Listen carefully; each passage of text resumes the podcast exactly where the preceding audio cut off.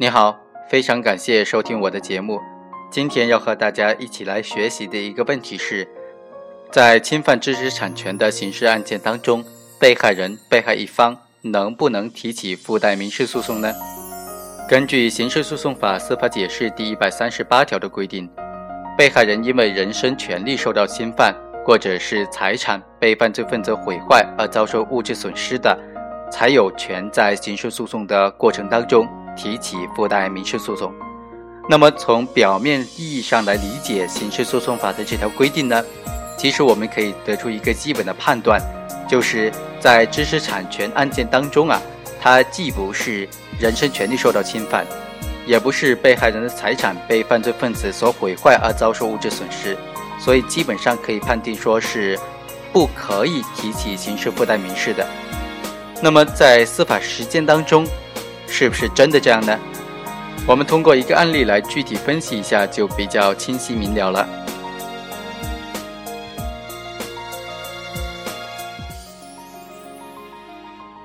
被告人熊某原来是湖北省黄石公司的员工，后来被这个公司开除了。于是自二零零七年开始，熊某就自己单干生产这种叫黄石的粘合剂。并且由他的儿子熊乙来印制假冒的黄石注册商标的粘合剂外包装。熊某负责呢，他其实是生产销售假冒的黄石公司享有注册商标的黄石粘合剂产品。公诉机关于是以被告人熊某犯假冒注册商标罪向法院提起公诉，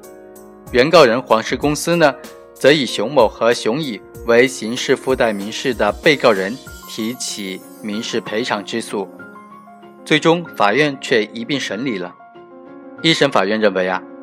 被告人熊某伙同熊乙在其实施假冒注册商标犯罪当中非法经营二十八万多元，情节严重，应当依法追究他的刑事责任。被告人熊某、熊乙共同实施假冒黄石注册商标的粘合剂产品，侵犯了黄石公司的。注册商标专用权，应当对黄石公司的损失予以赔偿，并酌情决定由熊某、熊乙连带赔偿黄石公司经济损失三十万元。二审法院经过审理，则认为：第一，一审将熊某销售给河南和山东三名买家的粘合剂全部都认定为假冒的黄石粘合剂产品，证据不足。本案因为不能够确定熊某向以上三家。呃，销售这种黄石粘合剂的数量，因此根据有利于被告人的原则，对其数量和价值不予认定。第二，指证熊某向河北另外一个公司销售价值六万五千多元的假冒黄石牌注册商标的粘合剂，证据确实充分。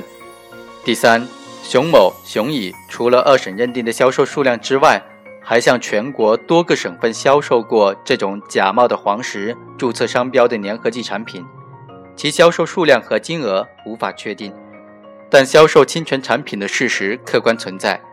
其销售侵权产品的全部获利以及黄石公司因为被侵权受到的全部损失，基本上都无法确定。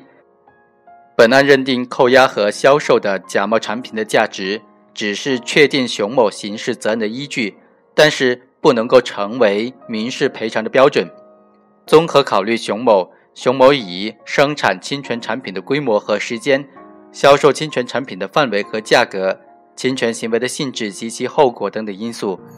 一审酌情的确定经济损失三十万元符合法律的规定，依法予以维持。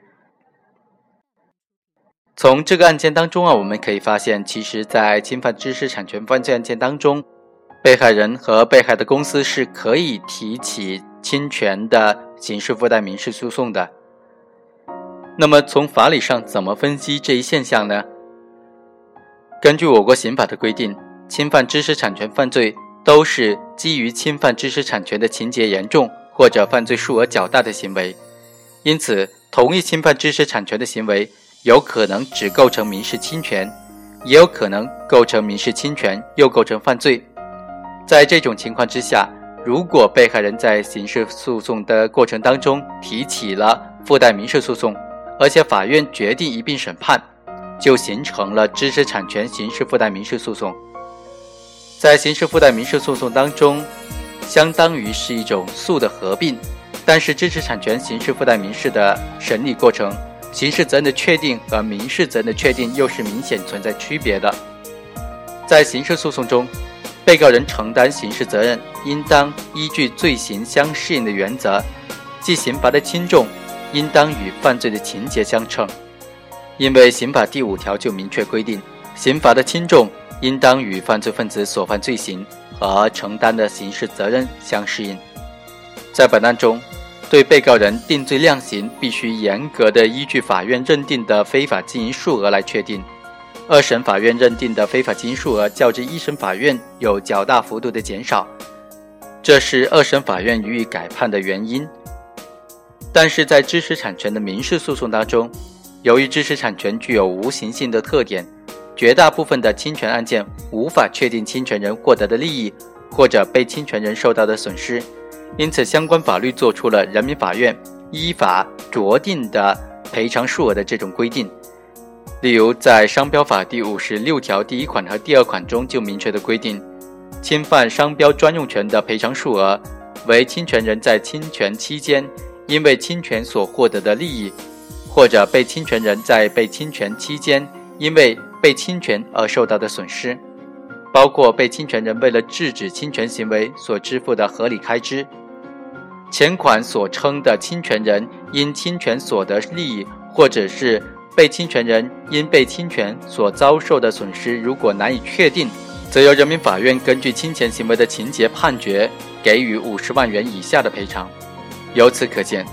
在知识产权刑事附带民事诉讼当中，应当依据不同的法律责任承担原则，分别确定被告人的刑事责任和民事赔偿责任。即法院认定的非法经营数额，只能够确定被告人刑事责任的依据。但不是侵权人的全部获利或者被侵权人的全部损失，因此不能够成为民事赔偿的标准。